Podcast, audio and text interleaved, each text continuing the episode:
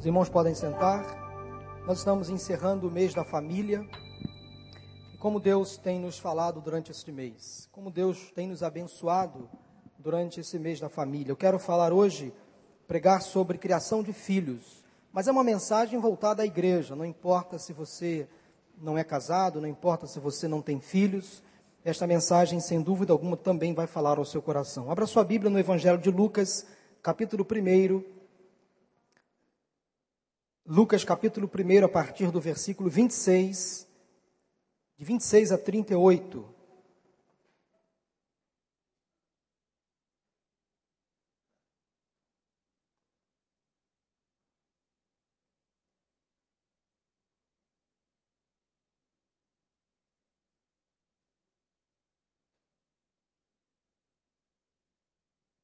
Lucas capítulo 1, de 26 a 38. Diz assim a palavra de Deus. No sexto mês, Deus enviou o anjo Gabriel a Nazaré, cidade da Galiléia, a uma virgem prometida em casamento a certo homem chamado José, descendente de Davi. O nome da virgem era Maria. O anjo, aproximando-se dela, disse: Alegre-se, agraciada, o Senhor está com você. Maria ficou perturbada com essas palavras, pensando no que poderia significar esta saudação. Mas o anjo lhe disse: Não tenha medo, Maria. Você foi agraciada por Deus. Você ficará grávida e dará à luz um filho e lhe porá o nome de Jesus. Ele será grande, será chamado Filho do Altíssimo. O Senhor Deus lhe dará o trono de seu pai Davi, e ele reinará para sempre sobre o povo de Jacó. Seu reino jamais terá fim. Perguntou Maria ao anjo: Como acontecerá isso se sou virgem?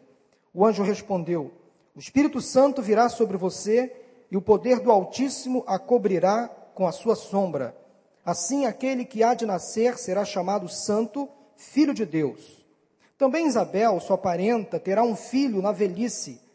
Aquela que dizem, ou melhor, aquela que diziam ser estéril, já está em seu sexto mês de gestação pois nada é impossível para Deus.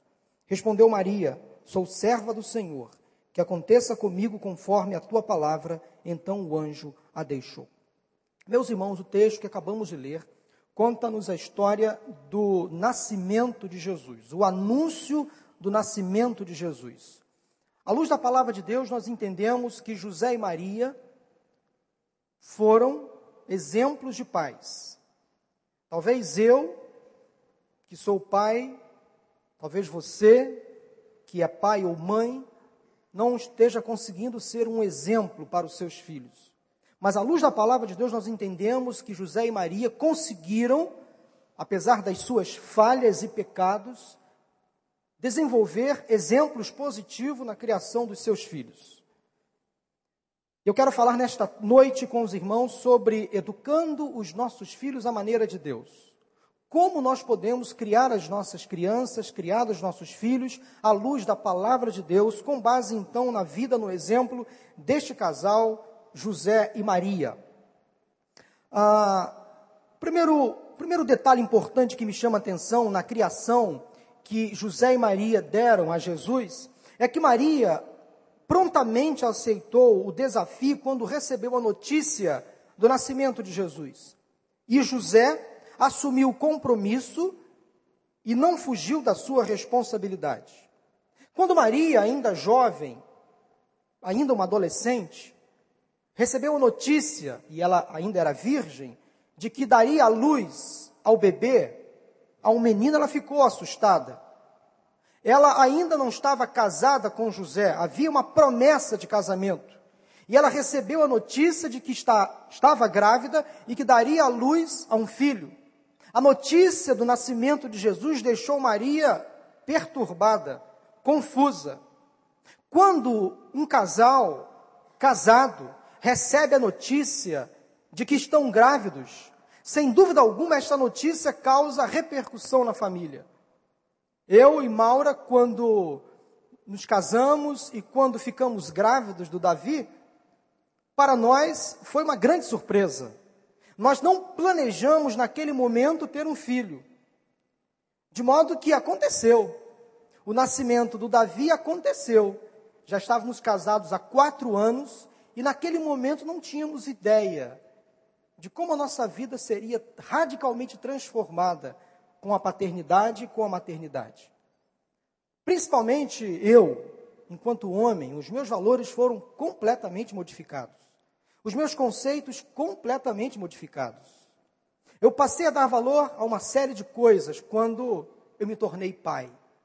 E quando nós nos engravidamos, porque a gestação de Maura foi compartilhada, eu também engravidei do Davi, como também engravidei da Isabel, mas eu tive o privilégio de assistir o final do parto do Davi.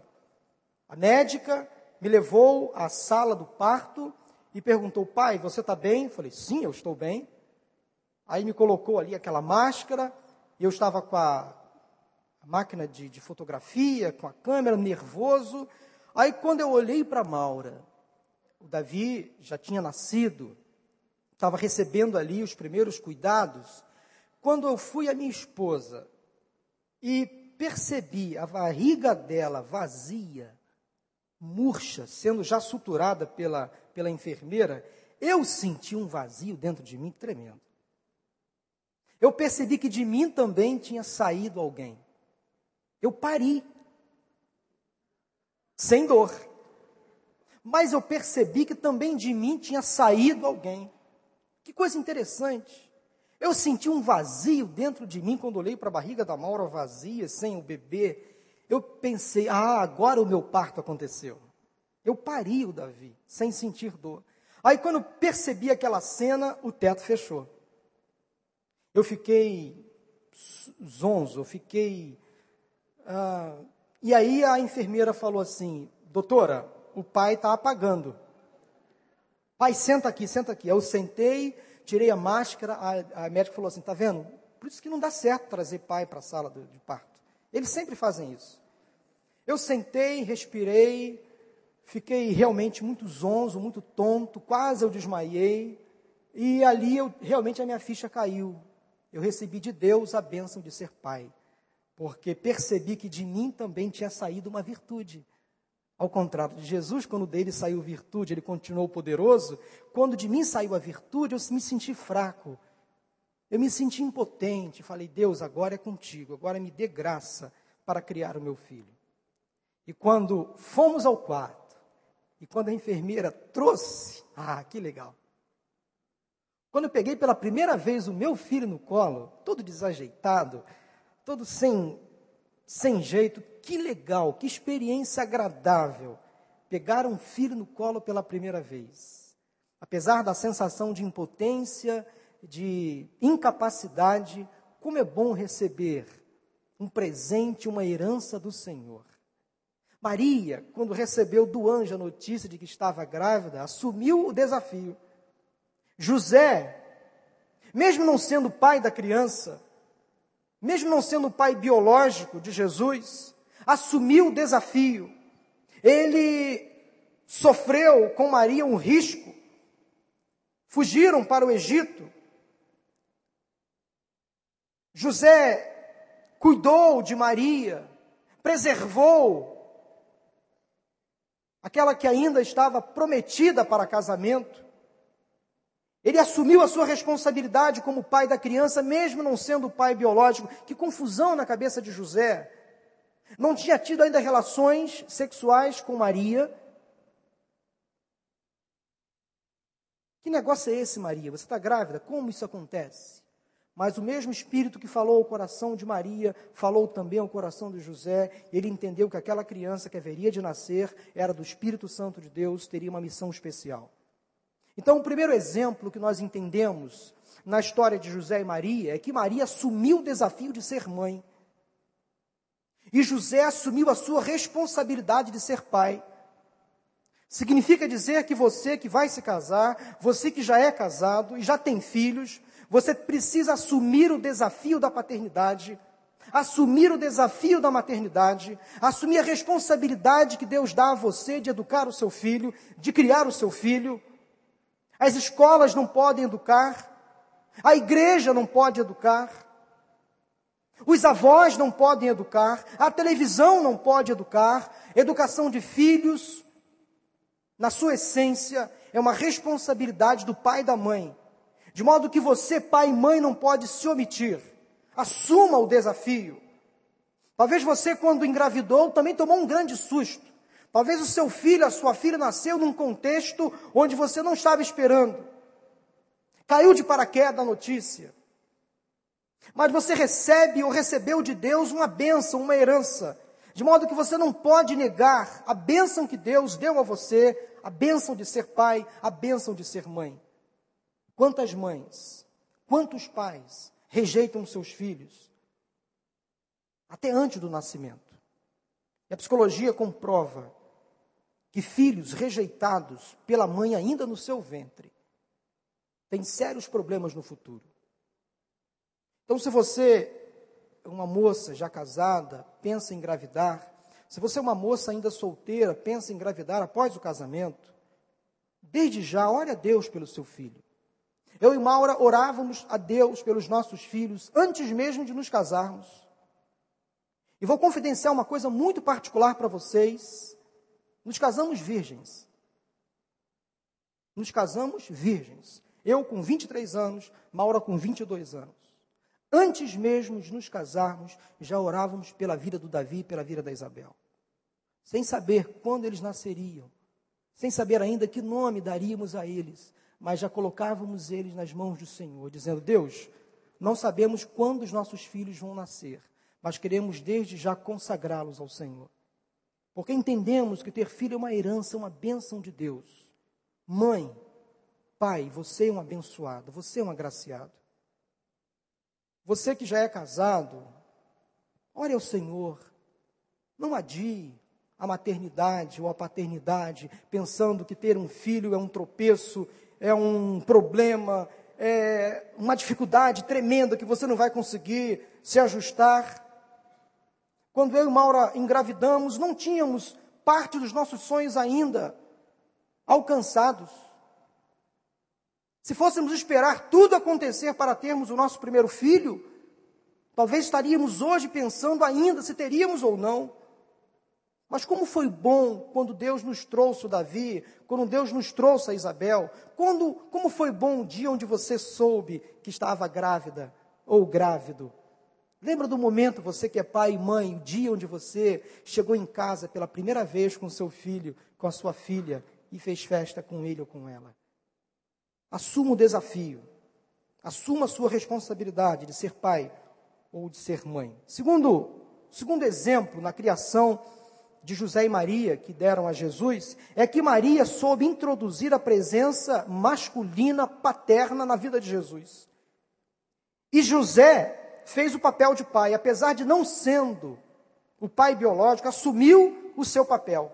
Maria, como mãe, deu honra a José mesmo ele não sendo pai biológico.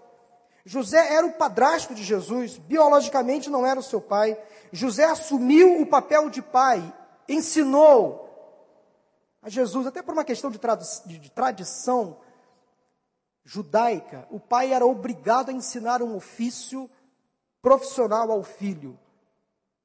E vocês sabem que Jesus, filho de José, filho de criação, herdou do pai José um ofício profissional.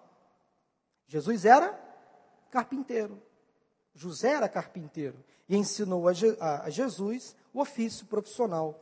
Significa dizer que José em nenhum momento negou a sua responsabilidade de pai, mesmo não sendo pai daquela criança. Maria introduziu José na vida de Jesus mesmo sabendo que ele não era o pai. Interessante também o papel de Maria neste processo. Maria permitiu a educação de José, isto é importante. Jesus precisava de um pai. Jesus precisava de uma pessoa, de uma referência masculina, paterna em sua vida. Mães impedem os pais de se aproximarem do filho quando fazem tudo pelo filho, não dão espaço para, os, para o pai pensam que só elas são as donas do filho, resolvem tudo, brigam, desrespeitam a autoridade do pai na frente dos próprios filhos. Mãe, não faça isso. O seu marido, pai do seu filho, tem a mesma responsabilidade que você tem. Pais separados, mesmo com a separação, os filhos precisam do pai.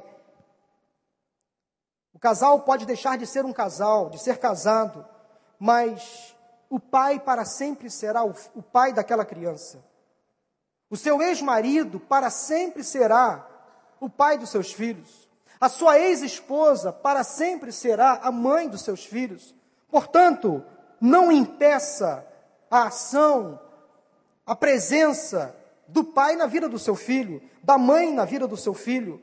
Mães viúvas também precisam de uma referência masculina na vida dos seus filhos. Pode ser um tio, pode ser um avô, pode ser alguém, mas toda criança necessita de uma pessoa masculina, da presença masculina, e Maria não negou esse privilégio a Jesus. Quero chamar aqui um casal para fazer uma breve dinâmica. Pode ser aqui vocês dois, Levi e esposa, vem aqui. Eu trouxe aqui alguém nessa bolsa que parece a bolsa da Joana. Cadê Joana? Joana está aí? Eu trouxe aqui alguém nessa bolsa. Então eu queria pedir primeiro ao Levi pegue, por favor, quem está aí dentro dessa bolsa, Levi. Okay. Fica à vontade. Observe como Levi está pegando esta boneca. É uma boneca da Isabel. Fique à vontade, fique bem tranquilo. Você está pegando uma criança. Não, normal. Pega uma criança, como se fosse a sua filha. Você seguraria a sua filha assim? Ok. Guardar essa, essa, essa imagem. Agora, coloque na bolsa de novo. E vou pedir como se fosse um berço, simbolizando um berço. Solange, esposa do Levi, vai pegar também essa boneca que simboliza uma criança dentro. Ok. Perceberam uma nítida diferença na maneira como Levi pegou a criança e a maneira como Solange pegou a criança? Uma nítida diferença, simples, mas nítida. Perceberam? Quantos aqui perceberam? A maioria.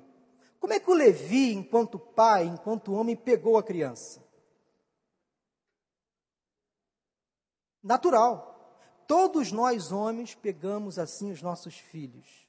Agora, Solange, olha a diferença. O que ela está fazendo com o bebê? Ela está trazendo para o colo dela. Ela está ali, lembrando talvez a época onde ela era mãe e tinha o filho pequeno, a filha pequena, e amamentava. Ambos estão corretos na maneira como pegaram a criança. Porque o pai cria o filho para a vida.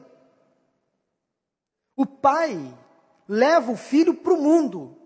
O pai é aquele que incentiva, que empurra, que direciona. Estão percebendo a diferença? A mãe é aquela que aconchega, é aquela que dá o calor, que dá o corpo, que protege. Entenda essa diferença? Está claro para vocês que nós, pais, homens, temos esse papel que é importante, sim, de colocar o filho para fora, de preparar o filho para o mundo, de preparar o filho para a vida, de incentivar, de motivar, de levar o filho para frente. A mãe já tem esse instinto materno de proteção. A mãe pega a criança, segura virada para o peito. A mãe cria o filho para dentro, nutre, protege, dá o alimento, o leite.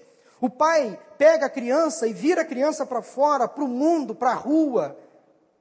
O pai cria a criança para fora, faz o filho crescer, lança para o mundo. Mas ambos os papéis estão certos. Levi não estava errado quando pegou a criança e fez assim. Solange também não está nada errada quando pegou a criança e trouxe-a para o seu colo, para o seu aconchego. Só isso. Obrigado. Obrigado, Levi. Obrigado, Solange, pela participação.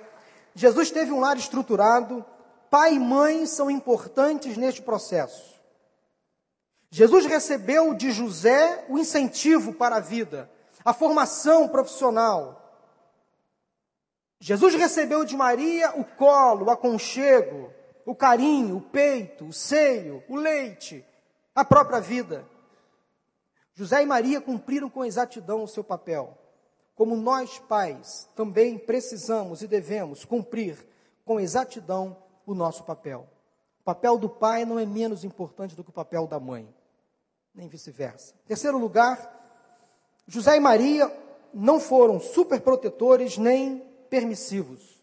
Aí na sua Bíblia mesmo, no Evangelho de Lucas, no capítulo 2, de 41 a 52, nós temos um outro exemplo na criação de Jesus, dada por José e Maria, quando Jesus, já aos 12 anos, é conduzido ao templo para ser apresentado.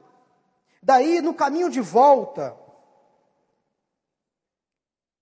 José e Maria deixam Jesus à vontade. Eles estavam voltando para Nazaré, voltando de Jerusalém, indo de volta para Nazaré, onde moravam. Então, aconteceu um episódio muito interessante, vocês podem ler com mais carinho e cuidado. Quando estavam já caminhando de volta para Nazaré, José e Maria perceberam que Jesus não estava por ali. Deveria estar, mas não estava. Então, observaram entre os companheiros de viagem, entre os outros meninos que estavam ali brincando e não encontraram Jesus. O que você deve fazer quando perde alguém é voltar para o último lugar onde você encontrou aquela pessoa, fazer o caminho de volta.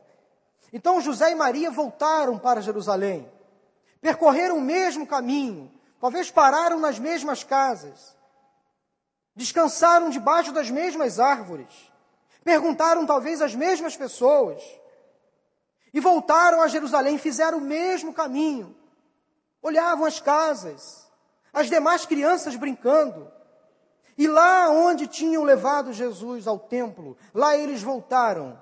Voltaram ao templo e lá encontraram Jesus, interrogando e sendo interrogado pelos mestres da lei. Com 12 anos de idade, um menino prodígio. Lá estava Jesus no lugar onde não deveria ter saído e nunca saiu, porque ele estava na casa do Pai. Ele estava lá conversando com os mestres da lei. Este episódio de Jesus aos 12 anos nos mostra que então que José e Maria não foram nem superprotetores e nem permissivos demais. Talvez seja esta a grande dificuldade que muitos pais enfrentam. O desafio que muitos de nós enfrentamos na criação dos nossos filhos. Sermos superprotetores ou permissivos. Esses dois extremos causam dificuldades na criação dos nossos filhos. Nós não podemos ser pais nem superprotetores, criar os nossos filhos numa redoma, debaixo de uma superproteção, nem precisamos e devemos ser permissivos demais, liberais demais. Precisamos impor limites aos nossos filhos. Maria e José educaram Jesus dando uma certa liberdade. Ele estava ali com os companheiros de viagem, com as crianças brincando. E eles perceberam que Jesus não estava ali. Mesmo ao deixar Jesus ir sozinho, eles estavam ligados em Jesus. Isso é muito importante quando nós pais damos uma certa liberdade, mas é aquela liberdade vigiada, controlada. Nós precisamos ser assim. Portanto, é importante que você, pai, mãe, observe com quem seu filho está andando. Quais são as amizades do seu filho? Será que ele realmente sai da escola naquele horário que ele sai? Será que ele vai direto para casa como diz que vai? Quando ele sai à noite, para onde ele vai? Com quem ele vai? Será que ele vai para aquele lugar que ele diz que vai? Portanto, essa liberdade que nós damos para os nossos filhos precisa ser, necessita ser uma liberdade controlada, vigiada.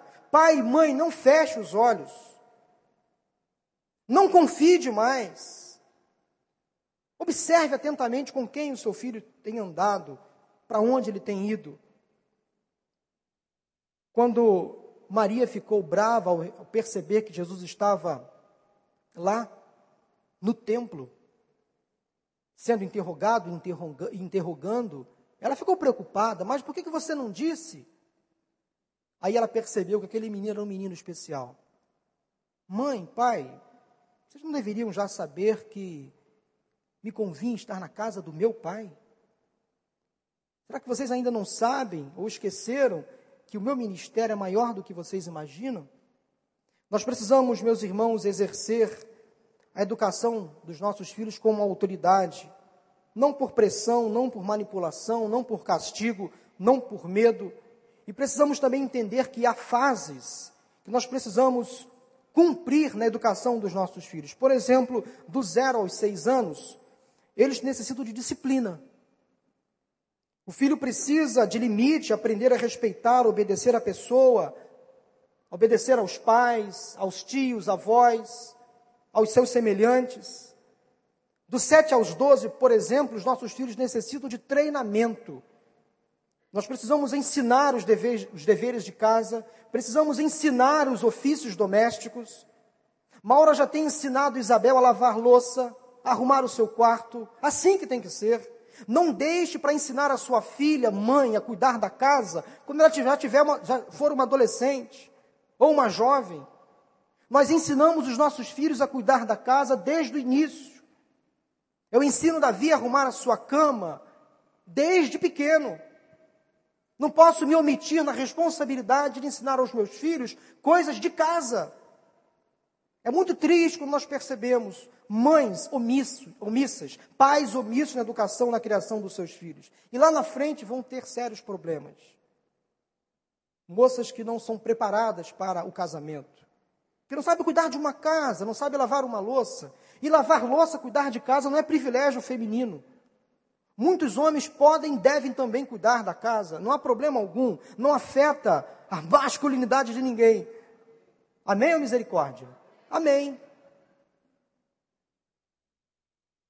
Eu fui criado numa família de oito irmãos, e mesmo sendo caçula, nunca deixei de cumprir as minhas obrigações domésticas. Arrumava o meu quarto, varria o quintal, lavava a louça. Nunca deixei de ser homem por isso. Nunca deixei de ser homem por isso. Então, certos ofícios domésticos não é privilégio feminino. Nós homens podemos fazer sem problema algum. Dos 12 aos 18, os filhos precisam de orientação. O adolescente precisa ser orientado, ele precisa ser ele precisa aprender a fazer as coisas certas, tomar as decisões corretas. Quantas decisões os nossos filhos adolescentes precisam tomar na vida? Em relação ao estudo, em relação à profissão, em relação a namoro. Então, de 12 aos 18, orientação. Acima dos 18, os nossos filhos precisam, sabe de quê? Amizade. Amizade. Porque você, usando muito bem a etapa da disciplina, do treinamento, da orientação, Acima dos 18, o seu filho vai precisar de você, pai e mãe, da sua amizade, do seu companheirismo, do seu amor, do seu carinho. É no final da vida que colhemos uma amizade com o filho. Não podemos ser amigos, totalmente amigos antes da hora. Precisamos cumprir esse aspecto, esse critério: disciplina, treinamento, orientação e também amizade. Meus irmãos, vamos correr o quarto exemplo da educação de filhos que nós podemos extrair de José e Maria é que José e Maria não impediram a escolha do ministério de Jesus. Não impediram a escolha do ministério de Jesus. Não determinaram o futuro dos filhos. Aceitaram o ministério que Jesus recebia ou recebeu do Senhor, Deus. Nós não podemos criar os nossos filhos à nossa maneira. Ora, se eu sou pastor, o meu filho tem que ser pastor. Se eu sou professor, ele tem que ser professor. Se eu sou médico, ele tem que ser médico. Não. Ele vai poder fazer a escolha dele.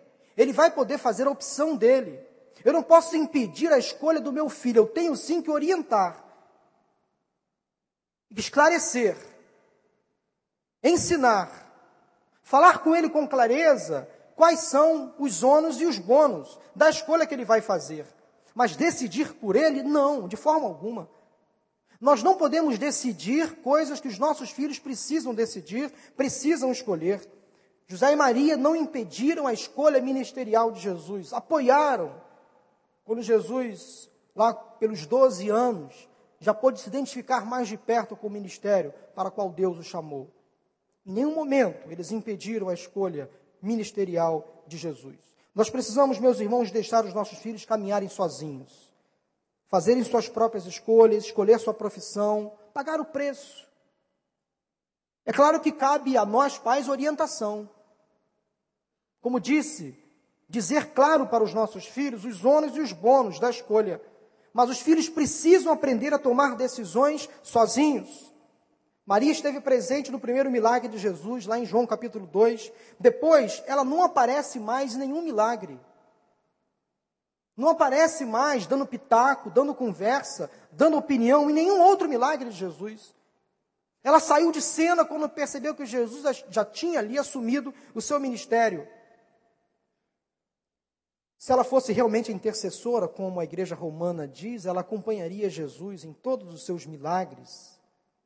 Mas Maria não é e nunca foi intercessora, como a igreja romana acredita. A bem da verdade, a Bíblia diz em 1 Timóteo 2, 5, que só há um intercessor entre Deus e os homens, Cristo Jesus. É o único mediador que leva os nossos pedidos a Deus. Só Jesus Cristo é o nosso mediador é o nosso intercessor. Uma vez um padre amigo meu disse, pastor, por que vocês, por que vocês crentes têm muita coisa contra Maria? Vocês não gostam de Maria? Eu falei, não, negativo. Nós amamos Maria como vocês católicos também amam. A única diferença é que nós não adoramos e nem veneramos Maria, como vocês adoram e veneram. E não temos Maria como mediadora, como intercessora, como vocês a têm. Maria foi e é uma figura muito importante, agraciada por Deus, recebeu de Deus um privilégio de dar à luz o próprio Deus encarnado, mas não passa disso. Ela recebeu o privilégio por ser uma menina aos olhos de Deus muito especial.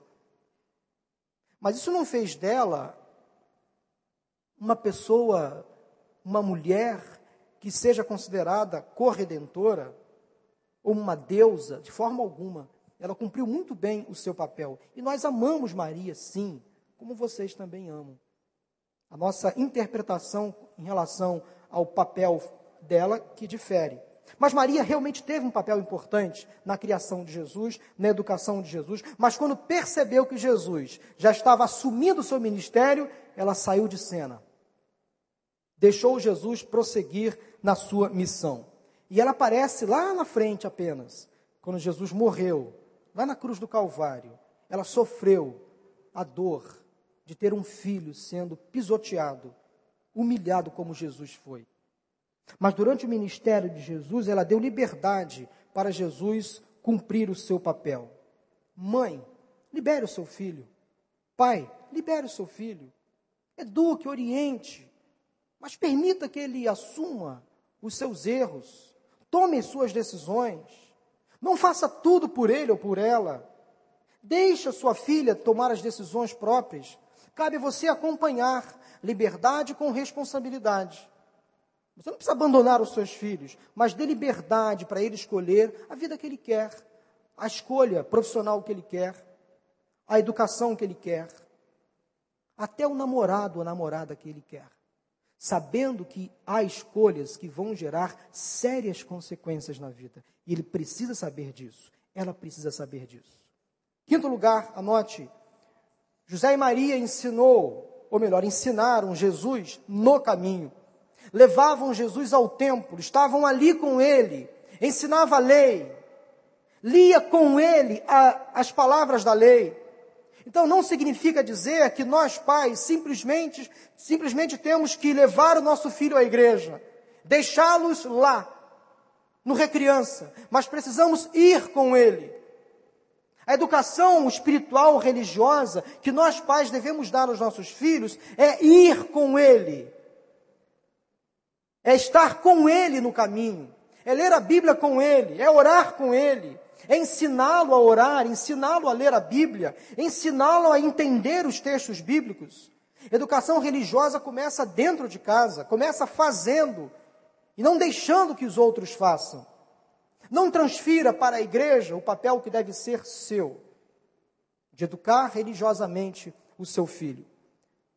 Maria sempre buscou a presença de Deus.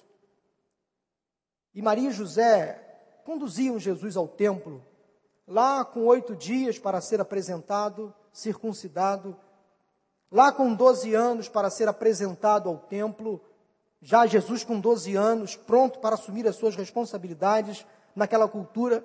José e Maria nunca deixaram de conduzir Jesus no caminho. Eles não apenas falavam do caminho, mas falavam no caminho. Muitos pais se preocupam só com a sua própria vida espiritual e esquecem da vida espiritual dos seus filhos. Pais precisam saber que os seus filhos precisam ser conduzidos com eles à igreja. Com eles. Há pais que deixam que seus filhos decidam por si próprios a sua vida espiritual. Não. Se as crianças não forem ensinadas, como elas escolherão o caminho? Se você, pai e mãe, não falar de Jesus para o seu filho, como eles vão conhecê-lo? Davi, com quatro anos, tomou a sua decisão a Cristo, depois que Maura contou para ele uma história de salvação. Um milagre de Jesus. E com quatro anos de idade, no dia 4 de outubro de 2003, me parece.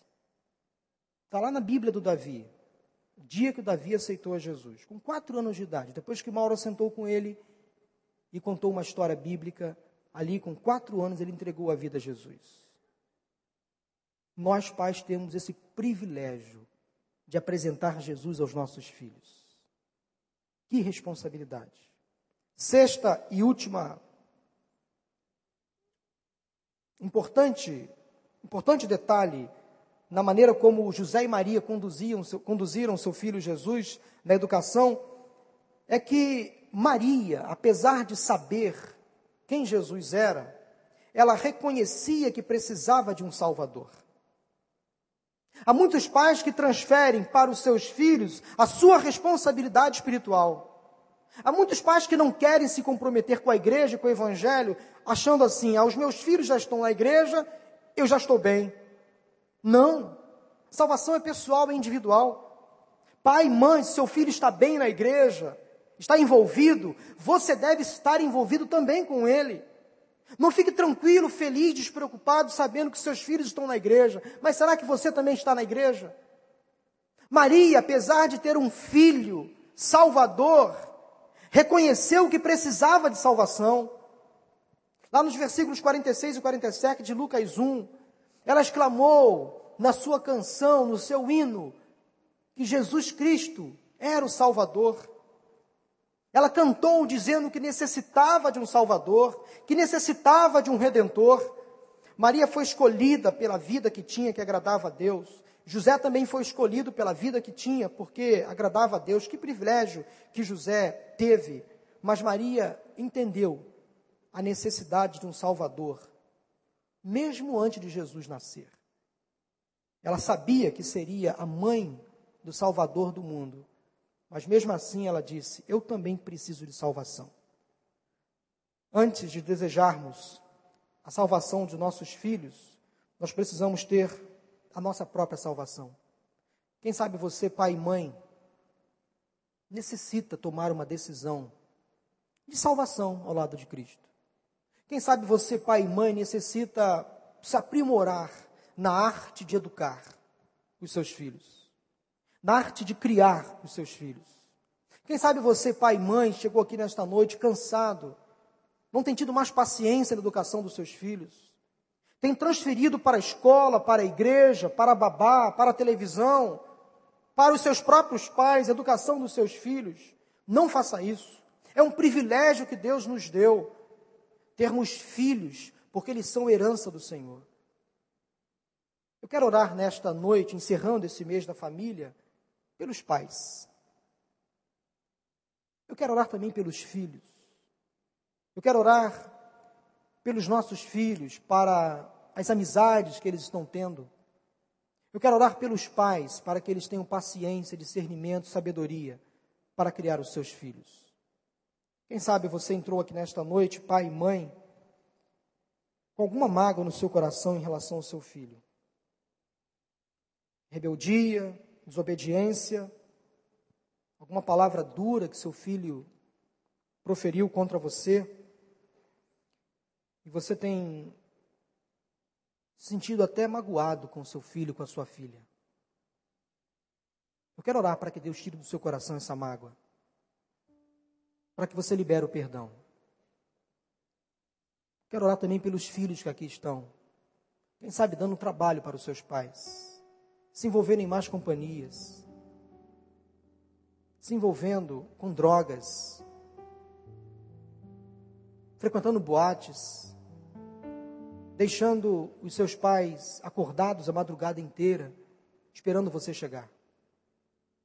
Essa é uma realidade, meus irmãos, que tem afetado muitas famílias, inclusive da, da nossa igreja. Pais, pais que estão pedindo arrego, pastor, não aguento mais. Não consigo mais lidar com o meu filho. Não temos mais diálogo. Ele não confia mais em mim. Chega em casa a hora que quer. Não me respeita. Tenho tido encontros de gabinete com pais alguns desistindo dos próprios filhos, não dando mais carinho, atenção, não tendo mais paciência. Pastor, ore pelo meu filho, porque está envolvido com drogas, não tem mais paciência com ele, não tem mais o que falar.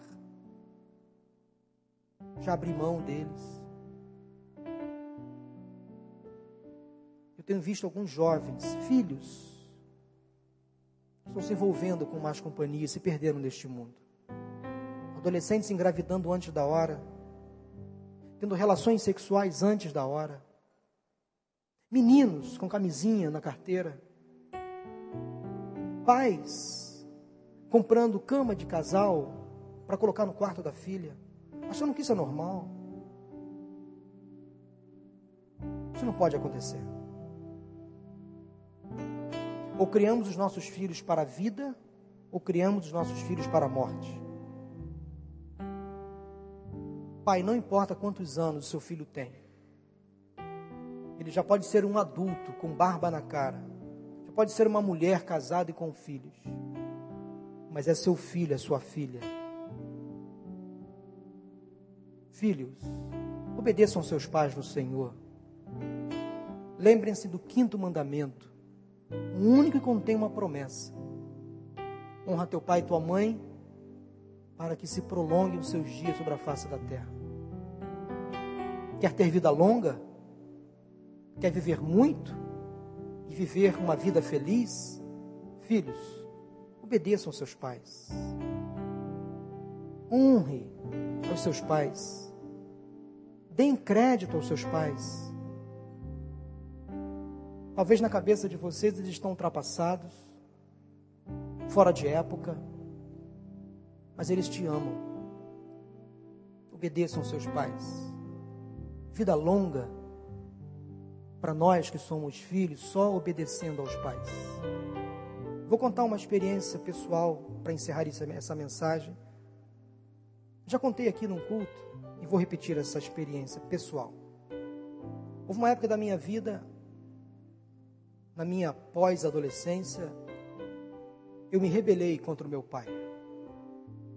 Foi um dos momentos mais difíceis da minha vida. Fiquei sem falar com meu pai quase dois anos. Por uma discussão que nós tivemos. Ele, um homem duro, criado na roça, de poucas palavras, pouco carinho. Meu pai um dia pegou pesado comigo, eu não gostei, respondi.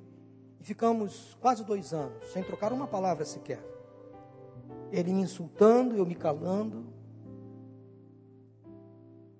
E eu com casamento marcado, já era noivo de Maura, crente, seminarista, sem falar com meu pai.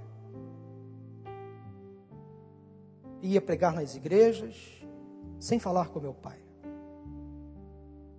Deus me incomodava profundamente.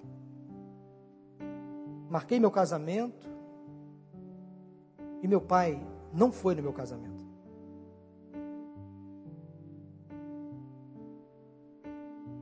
Casei na, na capela do Seminário do Sul do Brasil, lá na Tijuca.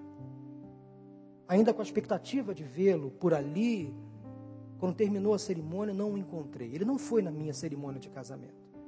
Aquilo me marcou profundamente. Iniciei a minha vida conjugal com Maura. Depois de alguns meses, no dia do meu aniversário, eu tomei uma decisão: eu tenho que romper o silêncio. Eu não vou conviver mais com esse silêncio. Aí eu falei, Maura, vou fazer uma bacalhada, bacalhoada para o meu pai. Fui num supermercado, comprei o melhor bacalhau, o mais caro, as melhores azeitonas, o melhor azeite, as melhores batatas, os ovos mais graúdos, as cebolas mais bonitas, aquela couve verde, fresca, gostosa. E Maura fez um prato delicioso, uma bacalhoada. Eu liguei para minha mãe, mãe, é meu aniversário. No dia eu fiquei de folga no trabalho, trabalhava no banco. Falei, traz papai aqui, vamos almoçar juntos. Meus irmãos, meu pai foi. Meu pai é muito comilão, né? Sempre foi. Viu comida na mesa, já sorriu. Aí já quebrou o gelo. Sentamos à mesa, eu tomei a palavra e disse: Pai, me perdoe. Ele começou a chorar. Tá bom, José, tá bom, tá bom, eu te perdoo. Claro.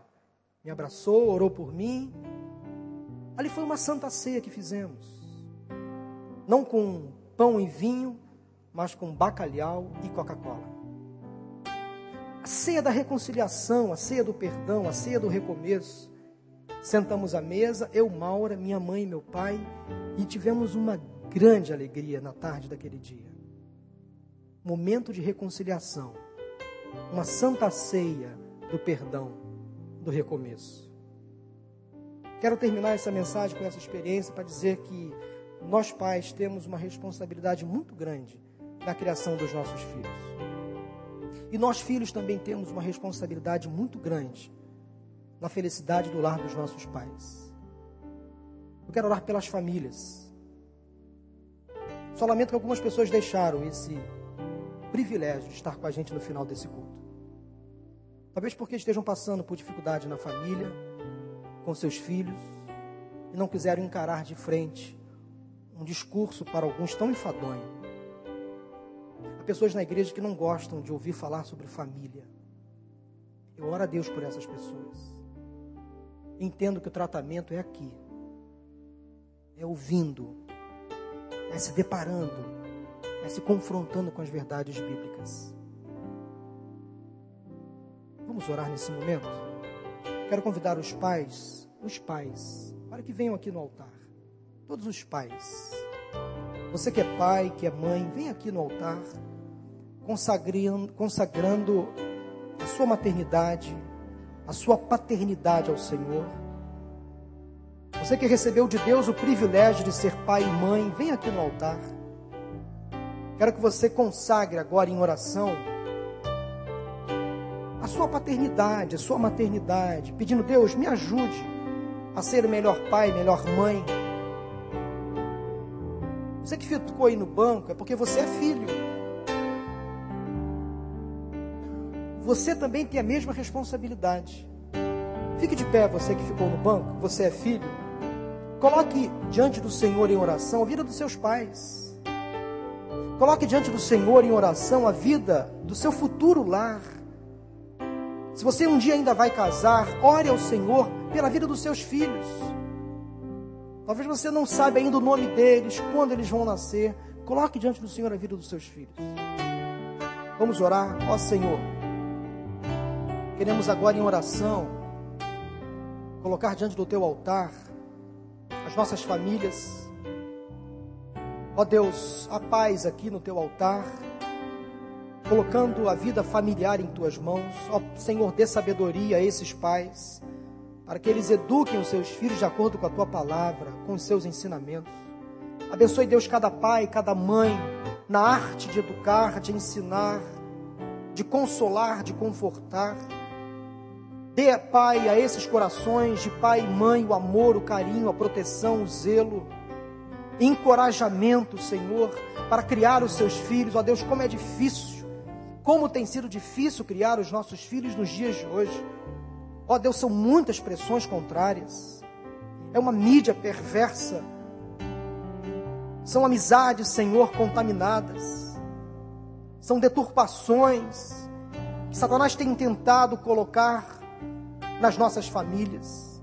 Ó oh, Deus, nos dê sabedoria enquanto pais. A que sejamos, ó oh Deus, fiéis no cumprimento desta missão que recebemos do Senhor. de educar os nossos filhos até, até a morte. Que privilégio que o Senhor nos deu. Ó oh Deus, obrigado. Lembramos do dia onde nossos filhos nasceram. Que dia importante, Senhor. Resgate, traga de volta a nossa memória, alegria do primeiro olhar, do primeiro gesto, do primeiro sorriso, dos primeiros passos, das primeiras palavras que eles deram. E hoje, Deus, ao olharmos nossos filhos já crescidos, desenvolvidos, já criados, Senhor, muito obrigado pelas lutas que passamos juntos, pelas noites mal dormidas, pelos dias e noites no hospital, diante de um médico, diante de uma crise de saúde, na escola, notas baixas. Senhor, quantas lutas nós pais enfrentamos com os nossos filhos. Às vezes, Senhor, poucos recursos financeiros em casa. Às vezes, nós pais abrimos mão de um conforto pessoal para darmos de comer aos nossos filhos, para pagarmos a mensalidade da escola, para comprarmos uma roupa, um calçado. Oh Deus, às vezes eles não sabem como para nós às vezes é penoso educá-los. Mas, Senhor, é um privilégio.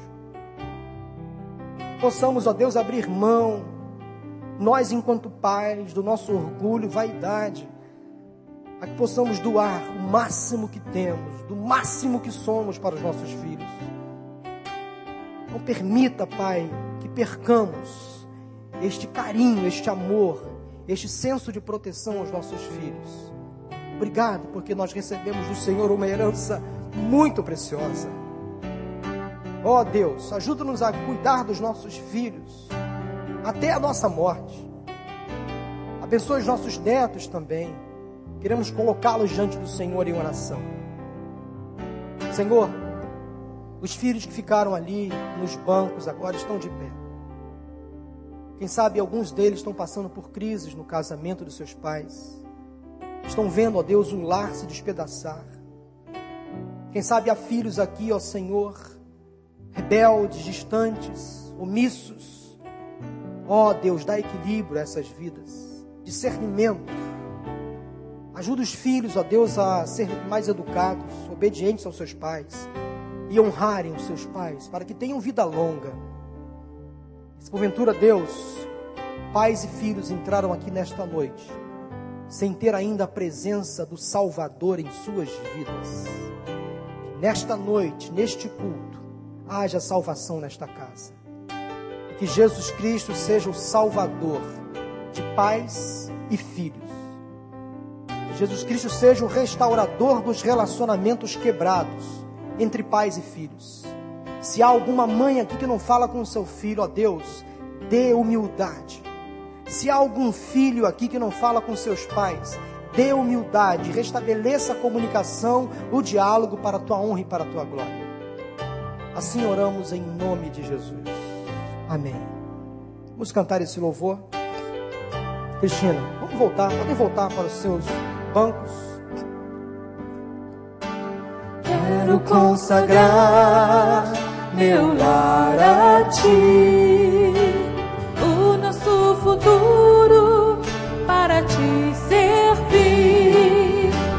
toda a minha força e entendimento. Quero dedicar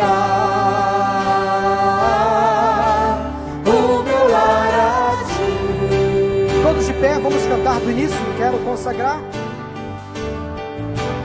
Quero consagrar meu lar a ti, o nosso futuro para te servir com toda a minha força e entendimento. Quero dedicar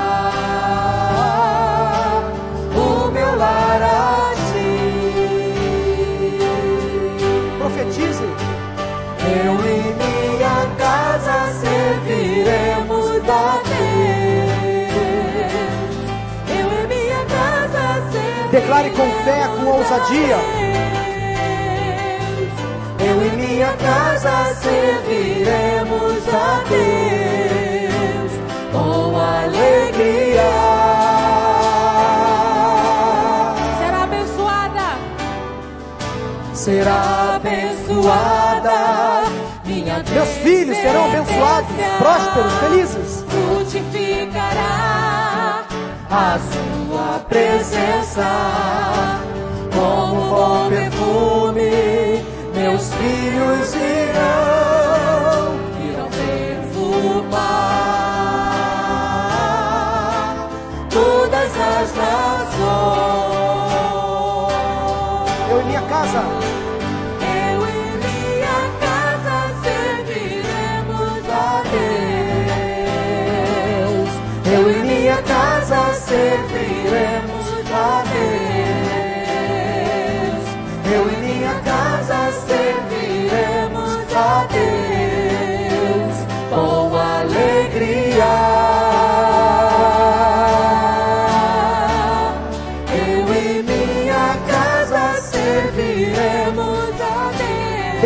fé. Eu e minha casa serviremos a Deus. Eu e minha casa serviremos a Deus com alegria.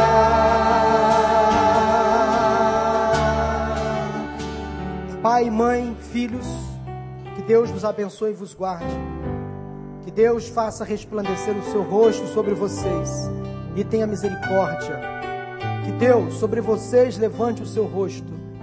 Que dê a vocês muita paz, muito amor e uma família muito feliz. Vamos em paz em nome de Jesus. Deus abençoe.